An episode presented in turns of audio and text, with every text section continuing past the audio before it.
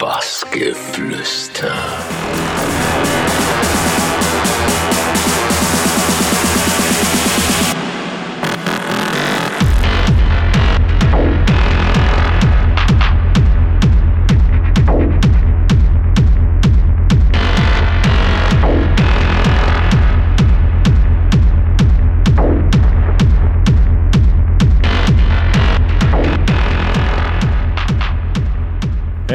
Frontal. Ähm, ich bin hier gerade bei Bassgeflüster. Äh, wir sind hier in Frankfurt im Studio und wir quatschen über meine zukünftigen Releases und ein bisschen auch über die Vergangenheit. Hört doch mal rein.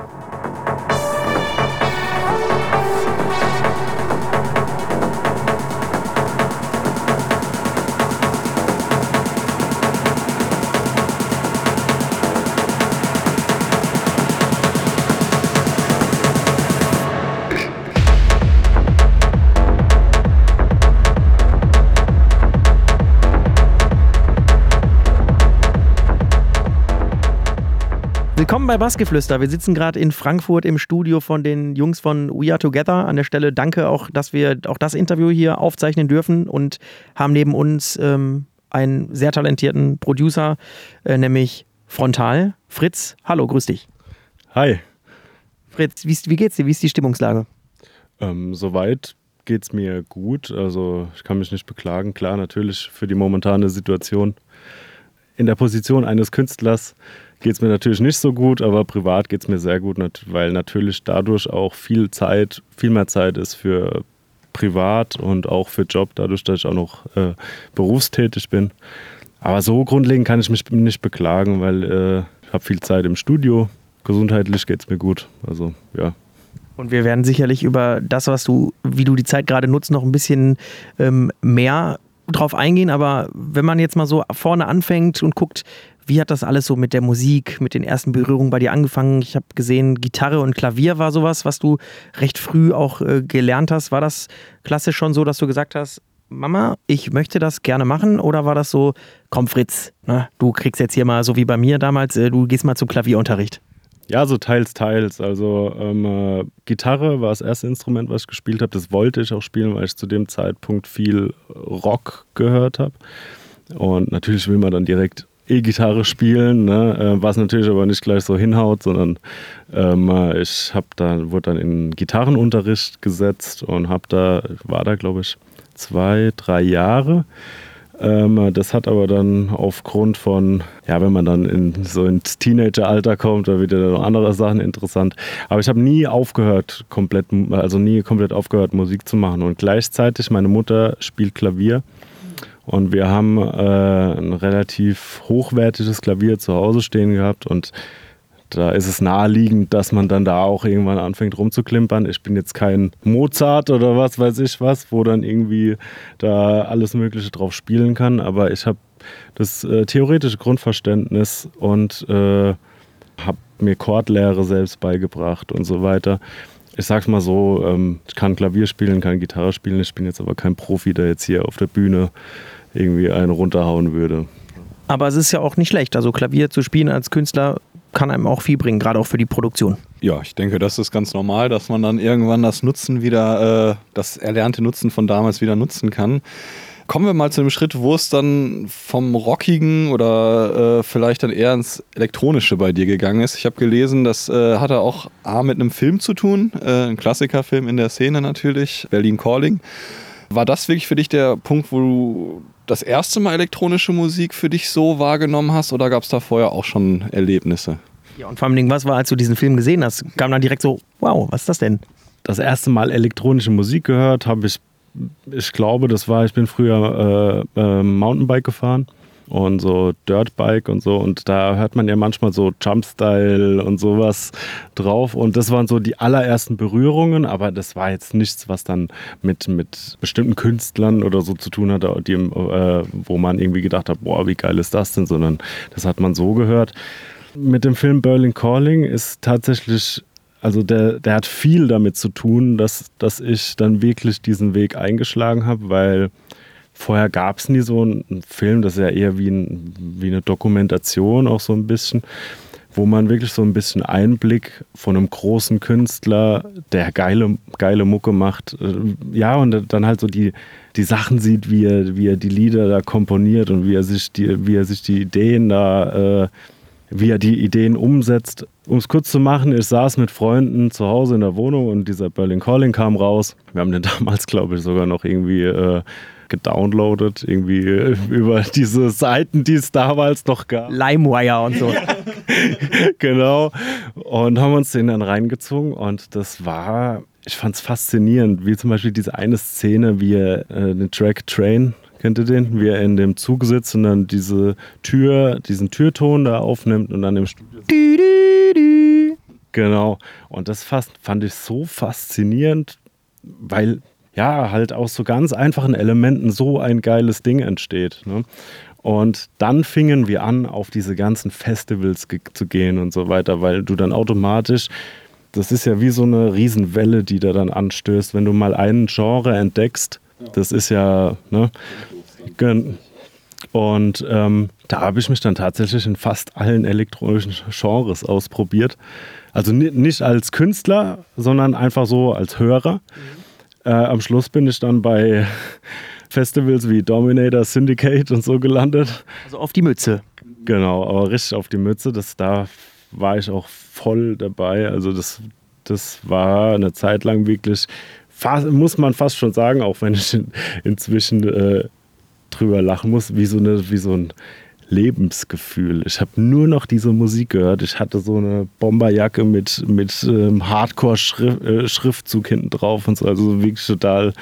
Meine Mutter hat auch schon gedacht, was ist mit dem los? Auf welche Bahn driftet der da jetzt ab? genau, genau.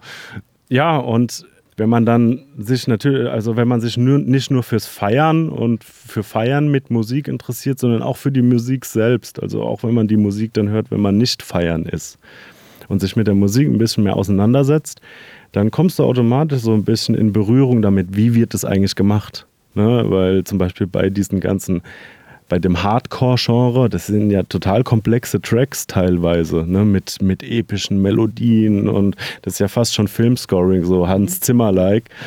Ja, dann gab es halt immer mal wieder Videos wie Anger Fist oder was weiß ich im Studio saßen in ihren in ihren 1,5 Millionen Euro Studios. Ne? Und ähm, ja, das hat mich halt fasziniert. Und ähm, ein Kumpel von mir, das war der Typ, der zu dem Zeitpunkt alles runtergeladen hat, was nur runterzuladen ging, hat damals FL Studio runtergeladen. Und da kannst du ja ganz simpel über so Percussion Pads auch einfach nur so ein Beat basteln und so.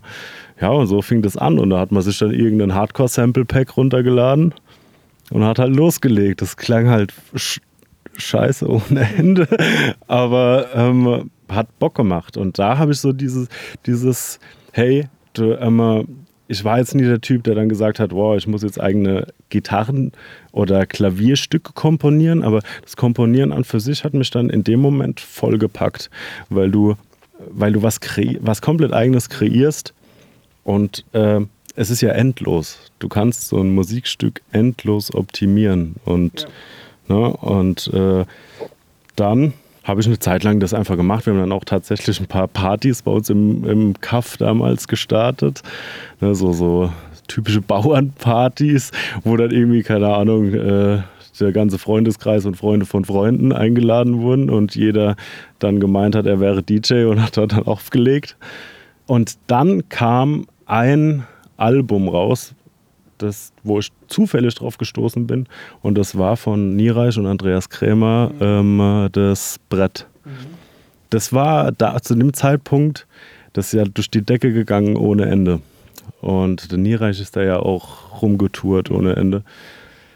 Und da bin ich drauf gestoßen und das hat mich, ja, das hat mich letztendlich dann in die Techno-Szene gebracht, also in diese 130 BPM, also ja. ne, ja, und äh, dann habe ich natürlich auch angefangen mit FL Studio sowas zu produzieren. Mit, mit 17 muss es ungefähr gewesen sein, haben wir, haben wir gesehen, dass du da, glaube ich, mit äh, Fruity Loops äh, äh, angefangen hast. Es war, glaube ich, sogar ein bisschen früher. Noch früher. Es war sogar noch ein bisschen früher. Also, ähm, äh, ja, 2015 habe ich schon auf der Vollgas gespielt. Also. Ja, also das ist auf jeden Fall ein steiler. Ähm, Name, der passt ganz genau, ja, das passt wirklich da ganz gut zu. Du hast ja 2014 dann auch so deinen ersten Track rausgebracht. Ich hoffe, ich spreche ihn richtig aus. Valve auf New Generation Records. Genau, wie, wie, wie lief das? Und du hast vorhin gesagt, man kann ja alles immer noch optimieren. Wie ist das jetzt, wenn du den dann jetzt hörst als äh, gestandener, etablierter Produzent? Du fasst dir gerade schon an den Kopf, also du, du würdest ihn nicht mehr spielen. Also man muss dazu sagen, ich habe dann ja, also wie gesagt, habe ich angefangen zu produzieren und ähm, dann irgendwann lernt man ja auch so ein paar Leute kennen, die halt auch irgendwie so Mucke machen und so, weil man schaut sich ja auch ein bisschen auf den Portalen wie Soundcloud und so um und schreibt dann auch mal miteinander und so. Und dann habe ich einem Kumpel den Track geschickt und meinte, hey, wie findest du den und so und ob er Bock hätte, den zu remixen, aber nicht aus dem Gedanken heraus, das irgendwo rauszubringen, sondern einfach nur so aus Spaß. Und dann meinte er, willst du den releasen? Und dann habe ich, was ist releasen? Also, weil ich mich noch gar nicht damit auseinandergesetzt habe. Ne? Das war halt für mich ein Hobby und fertig. Und dann meinte er, ja, ja, halt auf einer Plattenfirma rausbringen. Also einer digitalen Plattenfirma heutzutage. Und dann habe ich gemeint, ja, wie macht man das und so. Und dann hat er mir das so kurz erklärt. Und ich habe ja einen Haufen Tracks auch schon runtergeladen gehabt und so, habe aber nie darauf geachtet, auf was für ein Label kam da jetzt raus. Ne? Ja, und dann habe ich mich halt mal so ein bisschen umgeschaut und tatsächlich war mein erster gesignter Track aber nicht dieser Wealth, sondern Sickest Woman. Der kam nur später raus. Das war nämlich der Track, Sickest Woman. Und dann habe ich den zu Brachialkontakt geschickt, damals von Philipp Centro. Ich weiß nicht, ob dir das was sagt. Ist auch schon länger her, der macht auch inzwischen, glaube ich, gar nichts mehr. Dann kam eine Antwort, ja, nehmen wir. Und ich dachte so, hä? Und dann habe ich erstmal so realisiert, was da eigentlich geht. Ne? Also, dass, dass man da wirklich, wirklich teilweise kleine Erfolge feiern kann mit. Und dieser Sickest Woman hat tatsächlich in den damals noch Hard Techno Top 100 Platz 27 erreicht. Als, als ich sag's mal trotzdem ja erste Nummer, weil sie als erste rausgekommen ist, ne? Nee, ja, äh, ja doch, genau. Also letztendlich war das dann total, mich hat es total verblüfft, dass, dass das so einfach ging. Also, also was heißt so einfach? Aber ähm, ich habe mir das damals viel, viel komplizierter und schwerer vorgestellt. Ich hatte überhaupt keine Connection. Ich war einfach nur ein Jugendlicher, der in seinem Kabuff saß mit seinem HP-Laptop. Keine Studiomonitore, einfach nur irgendwelche Kopfhörer und habe damit produziert. Ne? Und es hat mich umgehauen, dass ich, dass, dass, dass ich damit schon so weit gekommen bin damals. Ne? Für das, dass ich null Erwartungen hatte. Und gleichzeitig hat es mich extrem angespornt, da jetzt, ja, da, da jetzt halt wirklich dran anzuknüpfen. Ne? Ich, ich wollte gerade sagen, und anknüpfen, es ist zwar nicht äh, chronologisch der, der nächste Song, aber ich glaube, der das ist so der absolute Meilenstein eigentlich auch in deiner DJ-Laufbahn bislang. Im, Im Juli 2019 hast du dann auf Ragnarök ähm, Spal deine Spaltung-EP rausgebracht. Der gleichnamige Track, der hat mittlerweile 3,5 Millionen Streams als ähm, Song, ja, ähm, das einfach nur auf Spotify, ähm, damit auch dein erfolgreichster, den habe ich wirklich, kann ich mich selber daran erinnern, hoch und runter auf irgendwelchen Festivals gehört. Ähm, kannst du dich noch erinnern? Also wusstest du selber, das wird eine Bombe und, und äh, das ist, ist der, der bedeutet dir schon sehr viel wahrscheinlich auch und, und so wie dieser Prozess? Ich muss dazu sagen, es ist nicht der gleichnamige Track. Ne? Also Spaltung heißt EP und der erste Track der EP heißt Spaltung und der zweite heißt Puffer. Und der zweite Track, Puffer, ist Wir nennen uns hier Journalisten. ja, ich, habe ich mir eben schon gedacht. Nee, Quatsch. Ähm, äh, und zwar äh, war das folgendermaßen: Ich habe diese zwei Tracks fertig gemacht und die haben beide einen sehr eigenen Charakter. Also, die waren anders als das, was zu der Zeit rauskam. Und ich glaube, genau aus dem Grund ist er auch so durch die Decke gegangen.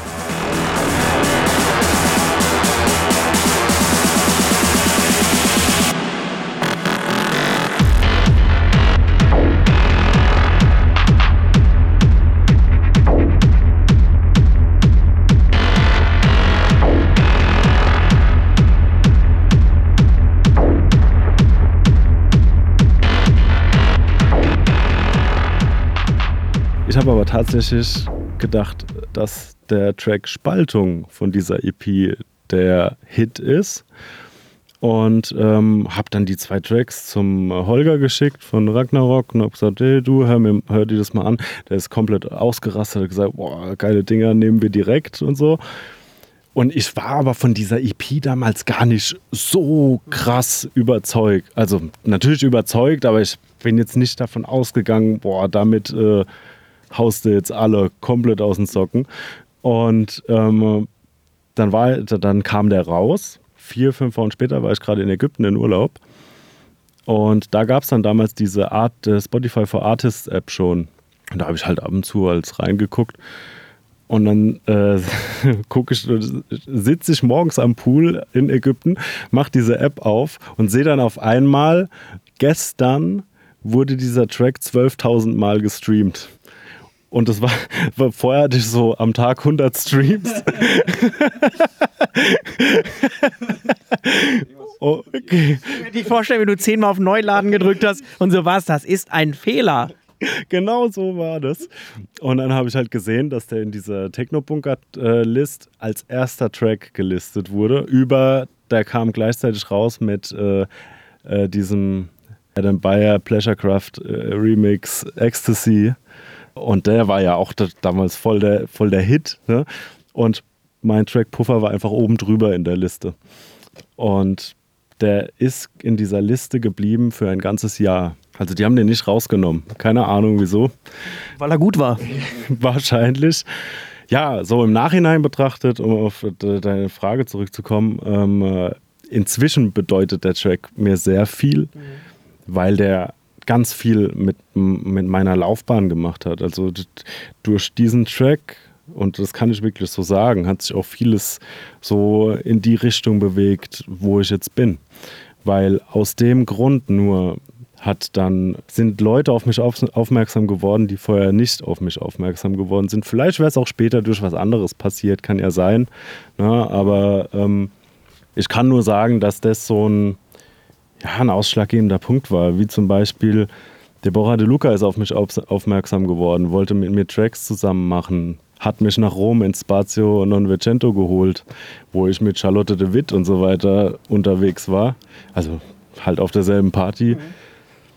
Also letztendlich der, der Puffer, ich habe nicht das erwartet, was, was er gebracht hat. Ne? Aber wenn ich jetzt heute auf mein Spotify-Profil gucke und sehe da 3,7 oder 8 Millionen Streams oder was, ich weiß gar nicht, was es sind. Ja, es macht mich schon stolz. Also kann es auch sein. Ich denke auch absolut zu Recht. Ne? Ist ja auch immer wichtig, dass man sich das auch für sich selber bedeutsam macht ne? und nicht immer sagt, ich brauche jetzt das nächste, ich brauche jetzt das nächste. Äh, du hast es gerade angesprochen, das war, glaube ich, auch dein erster Gig dann im Ausland, äh, da in Italien. Äh, wie aufgeregt ist man da, sage ich mal, wenn man ja eigentlich dann ja sich noch gar nicht da sieht und plötzlich da mit äh, Leuten wie Charlotte Witt, Deborah De Luca und sowas äh, abhängt, sage ich mal, und in Italien spielt. Warst du da sehr nervös oder äh, konntest du das alles wunderbar genießen? Also ich glaube, unter normalen Umständen wäre ich extrem nervös gewesen. Das, der Punkt ist aber, ich habe drei Tage vorher in Berlin gespielt, im Ritter Butzke. Und man muss dazu sagen, ich bin ein Nicht-Konsument. Also alles, was es irgendwie so gibt, konsumiere ich nicht. Auch kein Alkohol. Ne? Ähm auch kein Netflix. ja, okay, doch. Äh, ich bin bekennender Netflix-Konsument. Also, ähm, nee, aber ähm, und da habe ich schon sehr spät gespielt auf der Party und wir waren über, wollten über Silvester ähm, in Berlin sein und ich wollte dann über Silvester, also vom 30., äh, vom 31. auf den 1. hätte ich ja, habe ich ja gespielt in Rom und da bin ich dann kurz von Berlin nach Rom und wieder zurück. Und meine ganzen Freunde und so weiter waren über Silvester im Berghain. Ne? Also kannst dir könnt ihr euch vorstellen, was das halt für harte vier, fünf Tage waren. Und ich bin da dann am 31. morgens um 5 Uhr aufgestanden, um den Flug nach Rom zu bekommen. Bin dann äh, mit meiner Freundin zusammen nach Rom geflogen. Ne? Sie war da, hat mich da begleitet. Blöderweise ist sie dann auch noch krank geworden. Ne? und ja, dann war ich, bin ich dort mittags irgendwann im Hotel eingepennt und dann irgendwann nachmittags aufgewacht und kennt ihr das Gefühl, wenn ihr nachmittags aufwacht und ihr wisst nicht, wo ihr seid, wo, was überhaupt irgendwie. Wie viele du bist? genau, genau, genau das, genau das. Ja, dann bin ich da quer durch Rom geschlappt und habe einen Supermarkt gesucht, weil ich Hunger hatte und, und ähm, stand dann auf einmal mitten in einer riesigen Einkaufsmall, in der größten Roms, glaube ich sogar. Und überall nur Kleidergeschäfte und kein Supermarkt. Ja, und auf jeden Fall abends dann, ich habe ja zweimal auf dieser Party gespielt und zwar ähm, sind es ja zwei separate Partys, einmal nachts. Mhm. Äh, halt äh, dieses Silvester reinfeiern und dann gibt es eine After Hour, die geht ab 9 Uhr los. Das ist dann in einer anderen Location, aber auch mit einer Kapazität von 10.000 Leuten. Und äh, ich habe einmal im kleinsten Raum im Spazio abends gespielt, 1 Uhr glaube ich. Ähm, wo man dazu sagen muss, also die kleinste, also der kleinste Raum dort ist so wie Mainfloor Tanzhaus mal zwei. Gemütlich, ein bisschen Platz. Genau, genau. Also auch jetzt nicht kein, kein Kabuff oder so. Und ähm, ich war so, dieser Gig in dem kleinen Raum war jetzt nicht sonderlich anders wie alle anderen Gigs, weil das war auch gleich. Ne? Also du bist direkt am Publikum dran und so weiter. Da sind keine, du bist nicht auf, nicht auf einer richtigen Bühne und so. Also so wie die Clubs bei uns. Dann bin ich nach diesem Gig direkt ins Hotel, weil ich morgens diesen wichtigen Gig hatte, nämlich äh, vor, was waren es letztendlich, ich glaube 6000 Leuten ja, bin dann ins Hotel, bin dann eingepennt um halb vier oder so, bin um acht wieder aufgestanden, weil ich um zehn, ja, um zehn, glaube ich, war meine Playtime. Und ich habe schon gedacht, halt, mal schauen, was da los sein wird und so. Und dann bin ich dann mit meinem Rollkoffer. Dieses, die Location war genau auf der anderen Straßenseite vom Hotel. Und ähm, ich bin durch den Hintereingang rein und dann läufst du durch so einen ganz langen Gang und dann geht am Ende des Gangs so eine Treppe nach oben. Und dann laufe ich da die Treppe hoch und dann kommst du halt hinter der Bühne hochgelaufen, auf die Bühne. Und mit jedem Schritt siehst du das Publikum mehr. Ne? Und dann läufst du da hoch und siehst auf einmal diese Menschenmasse und stehst auf einmal mitten auf der Bühne und denkst so, fuck. Und in dem Moment holt dich dann so diese Realität ein, wo du dann denkst, okay, jetzt, ja, jetzt musst du abliefern. Und, ja die Realität einholen. Das ist eine sehr gute Überleitung für das, was nämlich jetzt kommt. Denn 2021, super Jahr, eigentlich. Äh, zwei Codex-Recordings-Releases äh, von Spartak, mehrfach auf KD Raw, von Kaiserdisco, Solamente, Deborah De Luca. 4,1 Millionen Streams auf Spotify erreicht, äh, hast auf dem Berlin Dance Music Event über deine Musik referiert und dann muss man sich doch an den Kopf fassen und auch sagen, Mann, ist das doch scheiße eigentlich gerade, oder? Also dieses, das ärgert einen noch, dass man dann nicht spielen kann, oder? Klar, natürlich. Also ich glaube, das ärgert jeden von uns, ne? egal in was für einer Position man steckt, ob man jetzt Promoter ist oder Künstler ist oder Veranstalter ist. Äh, ist für uns alle schwierig und ist für uns alle auch ärgerlich, vor allen Dingen für die Leute, die halt wirklich genau in diesem Zeitraum eigentlich die Chance gehabt hätten, auch was Gigs angeht, richtig durchzustarten. Behaupte jetzt nicht, dass bei mir dann so voll alles irgendwie explodiert wäre und ich kein Date mehr frei gehabt hätte. Aber klar, natürlich, ähm, durch diese ganzen äh, Kontakte, Re Releases und so weiter und durch die Reichweite hätte ich mehr erreichen können. Aber ich mache mir da keine großartigen Gedanken drum, was hätte sein können, weil es ist Quatsch, sich darüber aufzuregen. Hab lieber die Zeit genutzt und habe mich extrem viel ausprobiert, habe äh, habe mir viel, ich kann das Mikro auch heben übrigens, ne, wenn, du, wenn du schon so. Ja, das Problem ist, wenn der Arm dünner ist als das Mikrofon, dann, dann wird es halt ein bisschen schwer irgendwann, aber. Das hast du jetzt gesagt. Ja, also ich habe mich nicht großartig mit beschäftigt hier. Ähm, scheiße, jetzt wieder Lockdown und jetzt wieder alles, was du an Gigs hattest, fällt aus und so, sondern ich habe versucht, mich zu optimieren und das auf krasseste Weise. Also ich habe wirklich in den letzten Monaten, das kann ich selbst von dem sagen, wie ich das so wahrnehme halt und auch wenn man dann Tracks von vor einem Jahr anhört und Tracks von jetzt anhört, extrem weiterentwickelt, auch was mein Wissen angeht, was das Produzieren angeht. Und ähm, deswegen äh, glaube ich, dass es gar nicht so schlecht war. Dieses, also für mich war es nicht nur schlecht, weil ähm, als ich bei Vollgas raus bin, und das war genau vor der Pandemie, und ich bei äh, District unterschrieben habe, haben wir noch drüber über, äh, haben wir noch überlegt, ja, wie kriegen wir mich jetzt von dieser harten Schiene weg, weil ich habe schon länger gesagt, ich will hier nicht mehr dieses Dark Techno oder Hard Techno machen, sondern ich, ich will halt das machen, was mir am meisten gefällt. Und das ist halt mal nicht das. Und ähm, da kam Corona mir eigentlich ganz gelegen, weil ähm, so einen Cut zu machen, während alles läuft, ist schwierig, weil du wirst trotzdem immer noch auf Partys gebucht, wo harte Mucke läuft und so ja, jetzt war eine ganze Zeit lang nichts. Ähm, bei mir steht nirgendwo inzwischen, also ich release nicht mehr auf irgendwelchen Labels, die härter sind. Ich release keine härteren Sachen mehr. Und jetzt hatte ich zwei Jahre Zeit, das den Leuten beizubringen. Ne?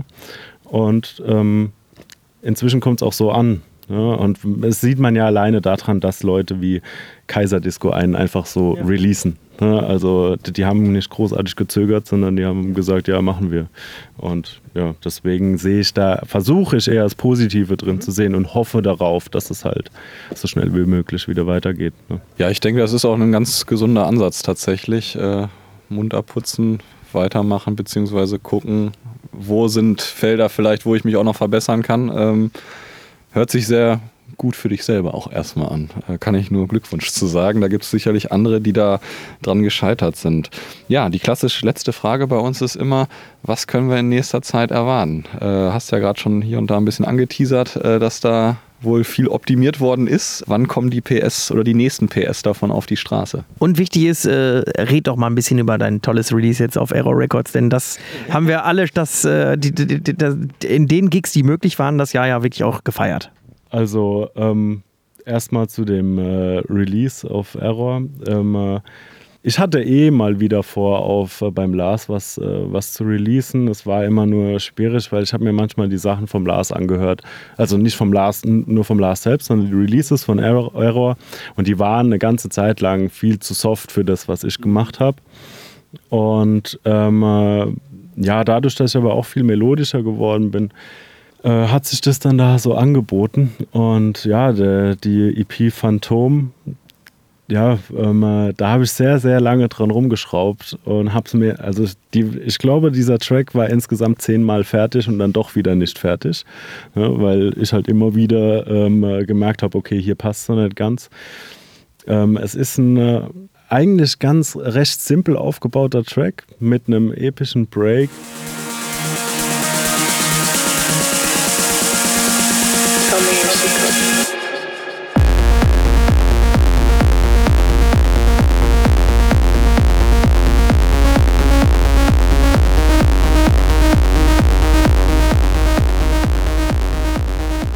Egal auf welcher Party du den spielen wirst, und das ist jetzt ohne zu prahlen, bei diesem Drop rasten die Leute aus, weil das so ein typischer Drop ist, den du bringen kannst, wo die Leute ausrasten. Ne?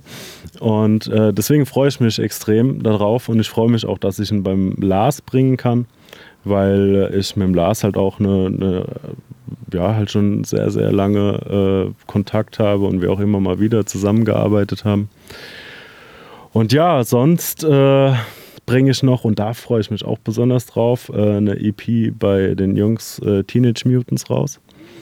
Auf Dra Drage Die. Ne? Und diese EP wird euch, also, das ist momentan mein Favorit. Äh, die, die EP habe ich. Also wenn die noch besser ist als die, die auf Error kommt, was mein Hirn kommt nicht mit dann. sie ist anders, sagen wir es mal so. Sie ist anders. Ich versuche immer so einen eigenen Charakter halt mitzugeben. Es soll ja nicht immer alles gleich anhören. Dafür gibt es leider viel zu viel. Ne? Und da muss ich dazu sagen, diese zwei Tracks, die habe ich eigentlich an die Jungs äh, nur als Promo geschickt. Ich habe denen zu denen gemeint, hey, habt ihr Bock mal was, wo was reinzuhören und runterzuladen, falls ihr Bock habt, das zu spielen. Und dann habe ich die rübergeschickt und einen halben Tag später kommt dann so, ähm, sind die gesigned? Jetzt schon. und dann, äh, ja, war das alles auch relativ schnell äh, abgewickelt. Ja, und worum ich ja jetzt schon seit längerem kämpfe und wo ich auch äh, am Ball bleiben werde, ist Terminal M. Ähm, weil das ein großer, tatsächlich fast schon Teenie-Wunsch von mir ist, weil ich habe Monika gehört, da habe ich äh, noch gar nichts mit diesem Kram zu tun gehabt. Und ich kannte damals tatsächlich aber auch schon Terminal M, ne, weil äh, das ist ja kein, äh, ist ja jetzt kein 0815-Label. Und ähm, ja, da bin ich halt immer mal wieder dabei, was hinzuschicken und so. War jetzt leider noch nichts dabei. Aber ne, es wäre ja zu schön, also es wäre wär, wär ja, also ist, äh, ist okay, dass es nicht so einfach ist. Ne? Es muss ja auch immer irgendwie eine Herausforderung da sein. Wie pragmatisch dieser Mensch ja. ist. Ne? Aber ja, wünschen wir dir natürlich, äh, dass das gelingt. Vielleicht hört Boni ja per Zufall wenn sie irgendwas anhört, äh, hier rein aus Versehen und kriegt das mit, dann sein den Jungen noch Moni. Und äh, ja, wir wünschen dir viel Erfolg, äh, sagen danke für deine Zeit. War echt interessant, äh, von dir mal was zu hören, denn ich finde, du bist schon auch eher so der ruhigere Typ. So Typ äh, wie, wie klanglos eben auch. Aber spannend, dass wir mit dir mal über alles quatschen konnten und äh, danke. Ja, ich habe zu danken. Also es hat sehr viel Spaß gemacht und ich wollte, es war ja auch in meinem Interesse. Ich wollte ja schon länger mal mit euch hier, hier zusammensitzen und äh, ja, ich hoffe, es war nicht das letzte Mal, dass wir uns irgendwie gesehen haben. Du hast dich qualifiziert. Dankeschön.